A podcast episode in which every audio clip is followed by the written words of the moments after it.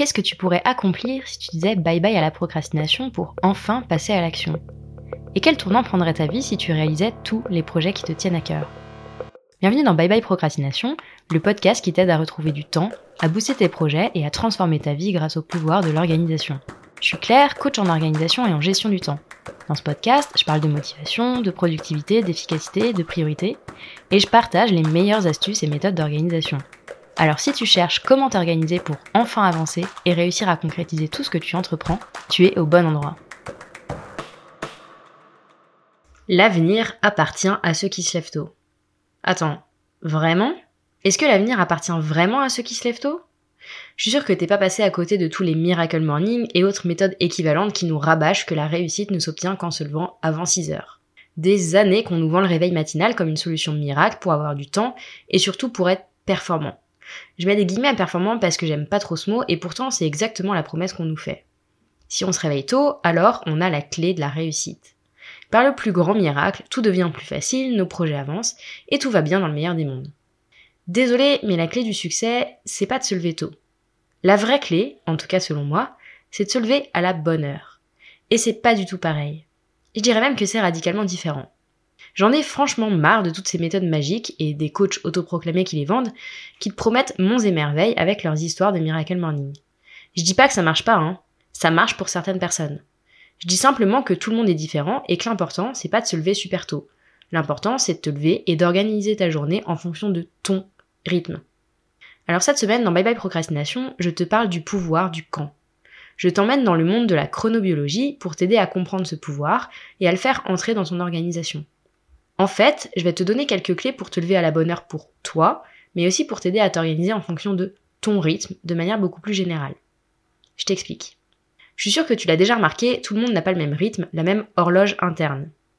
Dans le langage populaire, on va parler de couche-tôt et de lève-tard, d'oiseau de nuit, etc. Toutes ces expressions reposent sur une réalité, une réalité biologique. C'est ce qu'on appelle la chronobiologie, c'est-à-dire la science des horloges internes. Être couche-tôt ou lève-tard, c'est pas un choix, c'est une conséquence de ta chronobiologie, du fonctionnement de ton horloge interne. Donc, si le Miracle Morning et les autres méthodes à base de réveil à 5 heures ne fonctionnent pas pour toi, c'est pas forcément parce que tu manques de volonté ou que tu es incapable. C'est simplement que t'es probablement pas programmé biologiquement pour te lever aussitôt, et c'est pas ça qui t'empêchera de réussir.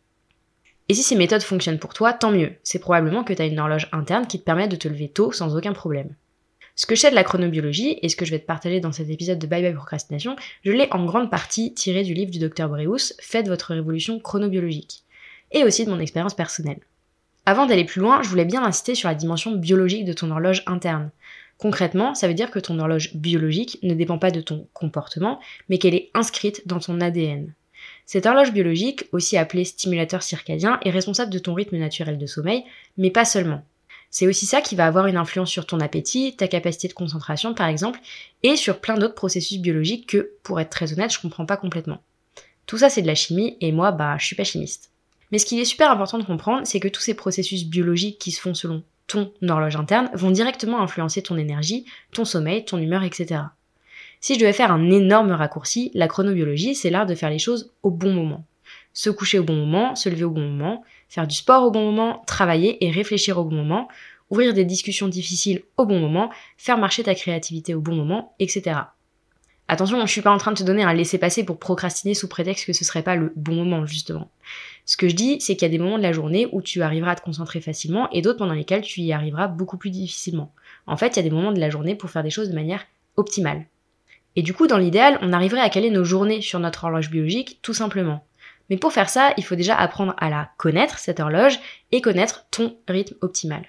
Pour aider ses patients et ses patientes à mieux comprendre leur horloge interne et du coup à mieux la suivre, le docteur Breus a identifié quatre grands types d'horloges internes.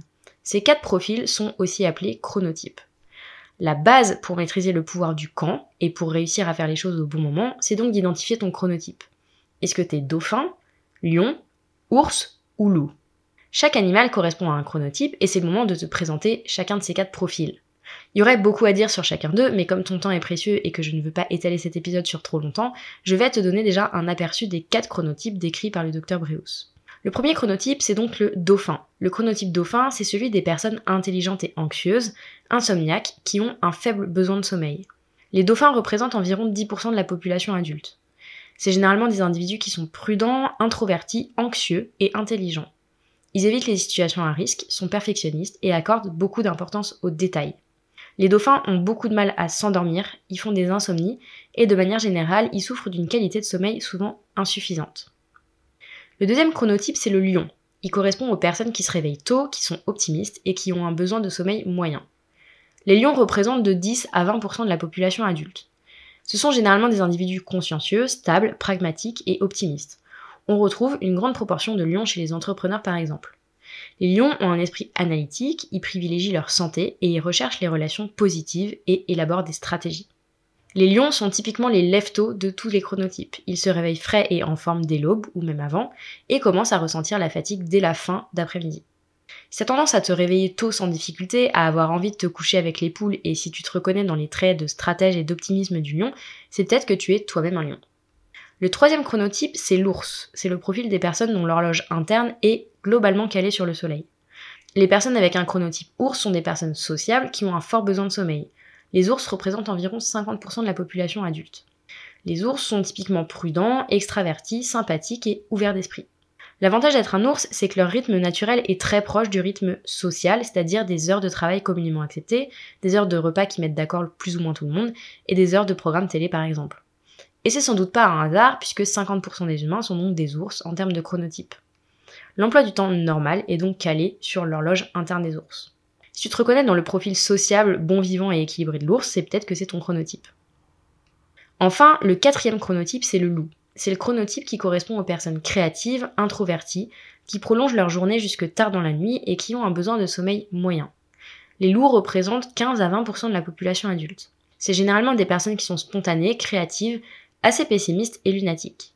Si tu es loup, il est fort probable que tu aimes prendre des risques, que tu privilégies le plaisir, que tu sois à la recherche constante de nouveautés et que tu réagisses parfois de manière très émotive. Les personnes dont le chronotype est le loup sont des lève-tard. Impossible pour les loups de se lever avant 9h en étant en forme. A l'inverse, ils se couchent tard car le sommeil arrive rarement avant minuit.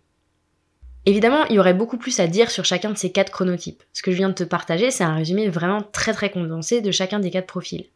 Mais peut-être que tu te reconnais déjà dans l'un d'entre eux. Je sais que personnellement, j'ai compris immédiatement en découvrant ces quatre profils que j'étais un lion. Quel est le profil dans lequel toi, tu te reconnais le plus? Celui qui correspond le plus à ton rythme naturel le plus probable, tu vas me dire, c'est qu'aucun profil ne te corresponde à 100% et c'est normal. L'idéal, c'est de trouver un profil qui te corresponde à 80% et puis de demander à un de tes proches ce qu'il ou elle en pense. Parfois, la vérité se trouve dans un regard extérieur. Dans un monde idéal, tu pourrais évidemment te réveiller à 9h si tu es un loup et aller te coucher quand le sommeil t'appelle si tu es lion. Sauf qu'on n'est pas dans un monde idéal et que tu probablement des contraintes comme tes horaires de travail ou l'heure de l'école qui rendent presque impossible le fait de t'organiser en suivant à la lettre ton horloge interne. Mais si tu as des contraintes personnelles et professionnelles qui ne te permettent pas de t'organiser exactement comme tu voudrais, ça ne veut pas dire que tu n'as aucune marge de manœuvre. Parfois, il suffit simplement de décaler son réveil d'une demi-heure dans un sens ou dans l'autre, ou de modifier l'heure du premier et du dernier café, ou bien de faire du sport à un moment stratégique de sa journée pour tout changer. L'objectif de cette histoire de chronotype est double. Le premier objectif, c'est évidemment d'en connaître un peu plus sur soi et sur sa manière de fonctionner. Et c'est qu'une première étape, mais ça permet déjà de prendre un peu de recul et d'éviter de s'autoflageller inutilement. Je donne un exemple personnel. On m'a souvent fait le reproche dans ma vie de ne pas avoir envie de sortir après 22 heures. J'étais la fille pas fun, celle qui savait pas s'amuser.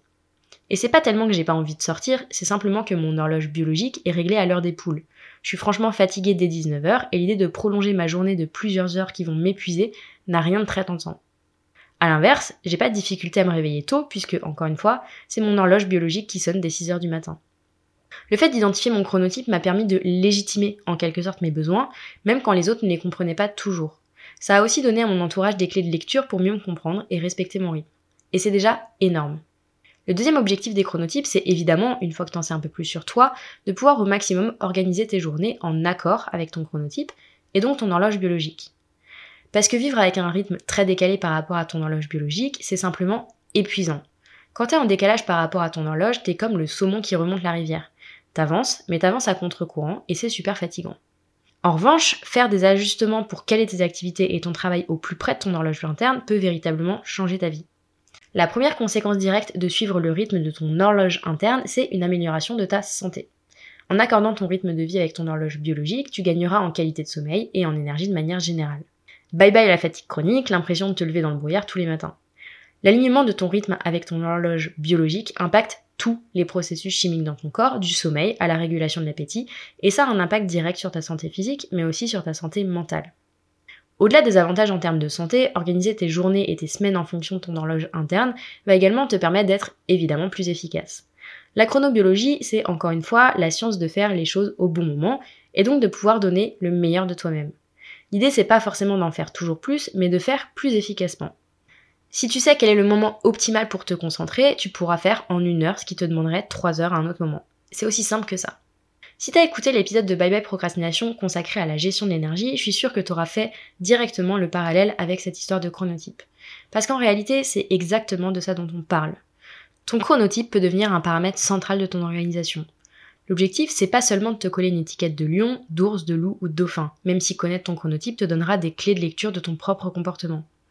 L'objectif final, c'est bien de réussir à aligner dans la mesure du possible les moments où tu travailles, les moments où tu dors, les moments de pure détente, les moments de créativité, avec ton rythme pour simplement être dans la bonne énergie au bon moment. C'est ce que le docteur Breus appelle donc le pouvoir du quand. Je peux te dire pour l'avoir expérimenté que ce pouvoir du quand n'est pas purement théorique. Parce que depuis que mon chronotype est devenu un vrai paramètre de mon organisation de manière très large, je sens une vraie différence dans mon efficacité, mais aussi dans mon niveau de stress et dans la qualité de mon sommeil. Alors oui, si cet épisode t'a parlé, je ne peux que te conseiller de creuser un petit peu cette question des chronotypes et de faire des ajustements, même infimes, dans ton emploi du temps. Parfois, il suffit de bousculer un tout petit peu ses habitudes pour obtenir des résultats incroyables. J'espère que tu as aimé ce nouvel épisode de Bye Bye Procrastination et que tu y auras trouvé l'inspiration et la motivation pour faire avancer tes projets un petit pas après l'autre. Si c'est le cas, je t'invite à mettre 5 étoiles sur ton application préférée, à me laisser un commentaire ou à partager cet épisode autour de toi. Et si tu veux vraiment dire bye bye à la procrastination, va vite télécharger le guide gratuit 5 étapes pour arrêter de procrastiner que tu peux trouver sur mon site internet theminimalplan.com. Je te mets le lien vers le guide gratuit dans la description. On se retrouve très très vite pour un nouvel épisode de Bye Bye Procrastination. À bientôt